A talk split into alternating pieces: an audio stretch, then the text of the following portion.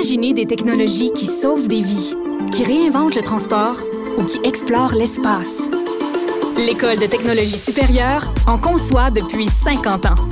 50 ans. Imaginez la suite. Elle se déplace du côté court au côté jardin pour couvrir tous les angles de la nouvelle. Pour savoir et comprendre, Sophie Durocher. La cyberintimidation, c'est très mal. C'est quelque chose qui doit être dénoncé. On a normalement la liberté d'expression euh, au Québec, au Canada, et quand on tient des propos euh, sur nos médias sociaux, du moment que c'est pas une incitation à la haine ou des propos diffamatoires, on a le droit de s'exprimer. Donc moi, je suis la première à dénoncer quand des gens dans tous les camps sont victimes de cyberintimidation. Le seul problème, c'est qu'il y a certains camps qui sont pas prêts à défendre la cyberintimidation quand ça concerne des gens qui pensent pas comme eux. C'est bizarre, hein? Il y a comme une cyberintimidation à géométrie variable, une indignation à géométrie variable. Aujourd'hui, je vais vous parler du cas d'Annie-Ève Collin, qui est militante pour la liberté d'expression, formée en philosophie, que vous suivez peut-être vous-même sur les médias sociaux. Euh, euh, merci de venir nous rendre visite euh, aujourd'hui. Donc, vous êtes vous-même victime de cyberintimidation. Expliquez-nous ce qui se passe. Oui, euh, en fait, ça fait euh, un bon dix ans. Ça fait depuis 2014 que je suis régulièrement ciblée. En, en 2017, imaginez-vous, euh, euh, des internautes ont fait un document de plus de 60 pages avec des captures d'écran pris sur mes pages sur les réseaux sociaux, des statuts, des conversations avec des contacts. Puis ils ont envoyé ça euh, au collège où je travaille. D'accord, parce que vous êtes professeur. Oui. On va pas nommer le collège pour pas donner envie aux gens de continuer à vous cyber-intimider, mais toujours est-il que des gens ont fait exactement ce qu'on reproche en ce moment à la bibliothèque euh, juive, euh, publique juive, c'est-à-dire qu'ils ont fait un amalgame entre des propos que vous tenez en privé sur votre page Facebook et votre travail, alors que les deux n'ont strictement rien à voir l'un avec l'autre. Effectivement. Puis, en l'occurrence, ils s'attendaient, étant donné que justement, je ne pense pas comme eux, ils s'attendaient à ce que ça ait des conséquences euh, sur ma vie professionnelle. Mes positions étant raisonnables et partagées par un grand nombre de, de citoyens. Il n'y a pas eu de conséquences y a- pour y votre avait- travail. Il y avait rien à retenir contre moi là-dedans, mais ça a continué en ligne. Puis euh, c'est devenu vraiment euh, encore pire dernièrement. Bon, vous savez, euh, il y a un an environ, quand j'ai voulu assister à la conférence de Robert Wintermute, j'ai été agressée dans le cadre d'une manifestation. J'en à l'université. McGill. Vous étiez venu ici euh, euh, à Nièvre pour en parler parce que vous vouliez participer donc simplement à une conférence donnée par quelqu'un qui est peut-être controversé, mais qui lui aussi bénéficie de la liberté d'expression. Et il y a des manifestants qui s'en sont pris physiquement à vous. Il devrait même pas être controversé parce que c'était un professeur de droit qui venait parler d'un conflit de droit et de comment il faut équilibrer les, les divers droits humains. Qu- Qu'est-ce qu'il y a de, de problématique? Alors, Mais- bon, suite à ça, pour en revenir à ce que je vis, j'ai Oui. reçu des menaces à mon adresse de l'endroit où je travaille, à mon adresse courriel, parce que malheureusement, ça se trouve euh, facilement. Puis, euh, je vous dirais, ça s'est vraiment intensifié dernièrement depuis que j'ai osé euh, critiquer publiquement la, la- l'exposition unique en son genre Alors au voilà. musée de la Alors je vais faire civilisation. une, une, une parenthèse extrêmement courte. L'année dernière, au musée de la civilisation, une exposition qui s'intéressait au phénomène de l'identité de genre. Donc euh, il y avait toutes sortes de d'idéologies où on disait évidemment le sexe euh, assigné à la naissance au lieu de sexe constaté à la naissance. Vous vous étiez à la naissance, vous êtes allé voir l'exposition, vous avez fait un compte rendu euh, dans sur votre page et c'est là que ça a empiré vraiment? Ça, ça a empiré beaucoup. Moi, je trouve ça, j'ai trouvé ça important d'en parler de cette exposition-là parce que ça se présente comme de l'information, mais ce n'en est pas. C'est non seulement c'est idéologiquement orienté.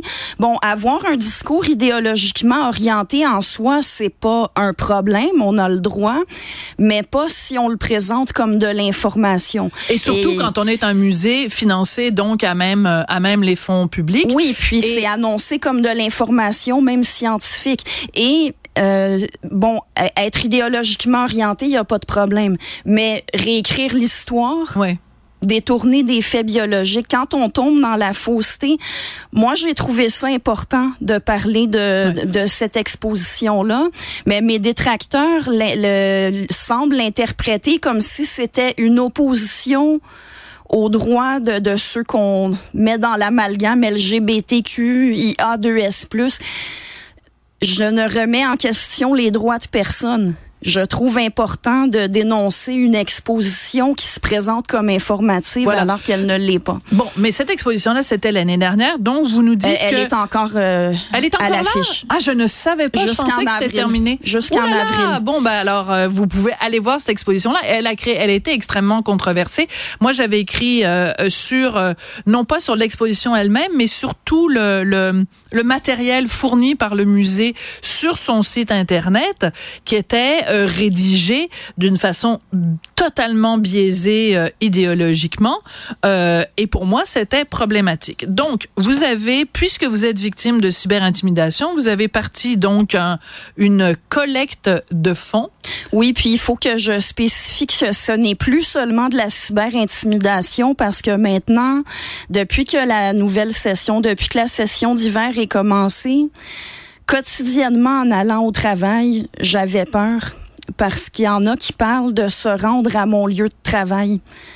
Alors, on a beau se dire, ben, ils le feront probablement pas, c'est des paroles en l'air, mais s'ils le faisaient, mais je vais, je vais vous dire quelque chose, Annie-Ève. Ben, ça me trouble énormément de penser qu'en 2024, à cause de nos opinions, on ne se sent pas en sécurité quand on se rend au travail. Mais j'aurais également envie de vous dire, Annie-Ève, si vous pensez ou si vous avez des, des, des courriels ou des, des communications de gens qui menacent de s'en prendre à vous quand vous vous rendez au travail, avez-vous pensé à aller voir la police, par exemple? Oui, j'y ai pensé. Et pourquoi? Et? Je, je, préfère euh, ne pas développer là-dessus. Ah, euh, d'accord. Parce que j'ai déjà fait des démarches. D'accord. Puis vous parliez de ma campagne de, de financement, donc. Euh, ah, d'accord. ok, parfait. C'est un peu dans dans ce dans ce but-là que. D'accord. Il y a peut-être à ce moment-là besoin d'avoir des avocats ou des choses comme ça. C'est ce qu'on ce qu'on peut comprendre. Euh, Qu'est-ce que ça dit sur notre société, Agnève, le fait que euh, quand on exprime une opinion qui n'est pas euh, euh, acceptée par certains, euh, je prends par exemple le cas d'Élise Gravel, par exemple. Bon, elle dit des opinions qui sont controversées. Euh, quand elle est victime de ce que certains appelleraient une censure, ben il y a un mouvement, tu sais, à l'Assemblée nationale, puis le Québec solidaire qui se porte à sa défense. Mais que quand ce sont des opinions différentes, ben là, tout d'un coup, il n'y a plus personne pour prendre la défense. Alors que à la base, le débat est le même, c'est la liberté d'expression, du moment que c'est pas une incitation à la haine et du moment que c'est pas diffamatoire. Oui, puis euh, aucune de mes positions n'est de l'incitation à la haine.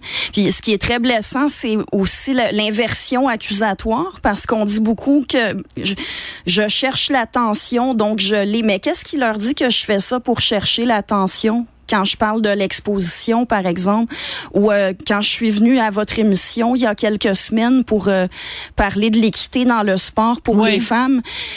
Mais pourquoi ce serait pas réellement euh, ma, pourquoi ma motivation ce serait pas réellement le souci pour les sportifs pour qu'elles aient des conditions équitables Ah non mais tout, oui. de toute façon vous avez parfaitement le droit de vous exprimer mais personne n'a besoin de vous reprocher ça. Il y a pas de haine envers personne donc surtout j'aimerais lancer un message extrêmement important aujourd'hui euh, Annie-Ève si vous le permettez, c'est que si vous n'êtes pas d'accord avec quelqu'un pour des propos par exemple tenus sur euh, sur Facebook ou Instagram ne faites pas l'amalgame avec le travail de la personne. N'appelez pas l'employeur de la personne, à moins que la personne sur son lieu de travail, dans le cadre de son travail, tienne des propos qui euh, euh, paraissent problématiques, à ce moment-là, ce sera à l'employeur de décider s'ils sont réellement problématiques ou pas. Mais de mélanger comme ça des propos que quelqu'un tient au niveau personnel euh, sur ses médias sociaux qui lui sont propres et son travail. C'est inacceptable. C'est inacceptable dans le cas d'Élise Gravel. Ben, c'est aussi inacceptable dans le cas de Annie-Ève Collin. Je trouvais que c'était important de le mentionner. Ils font aussi courir des fausses rumeurs. Justement, ils inventent des histoires à propos de mon travail. Ils prétendent que je serais pas compétente. Ils en ont aucune idée. Il y en a qui ont essayé de contacter des collègues ben, en, en utilisant les pages Facebook de l'institution où je incroyable, travaille. Incroyable, c'est inacceptable. Alors on a un petit message pour ces gens-là, ça s'appelle de l'intimidation. On en parlait beaucoup d'intimidation cette semaine en disant que c'était pas Oh correct. Donc arrêtons d'intimider, euh, arrêtez plutôt d'intimider Annie-Ève Collin. Merci beaucoup. Merci de m'avoir invité. Bonne chance pour la suite des choses, puis tenez-nous au courant pour euh, la suite. Merci beaucoup. Merci.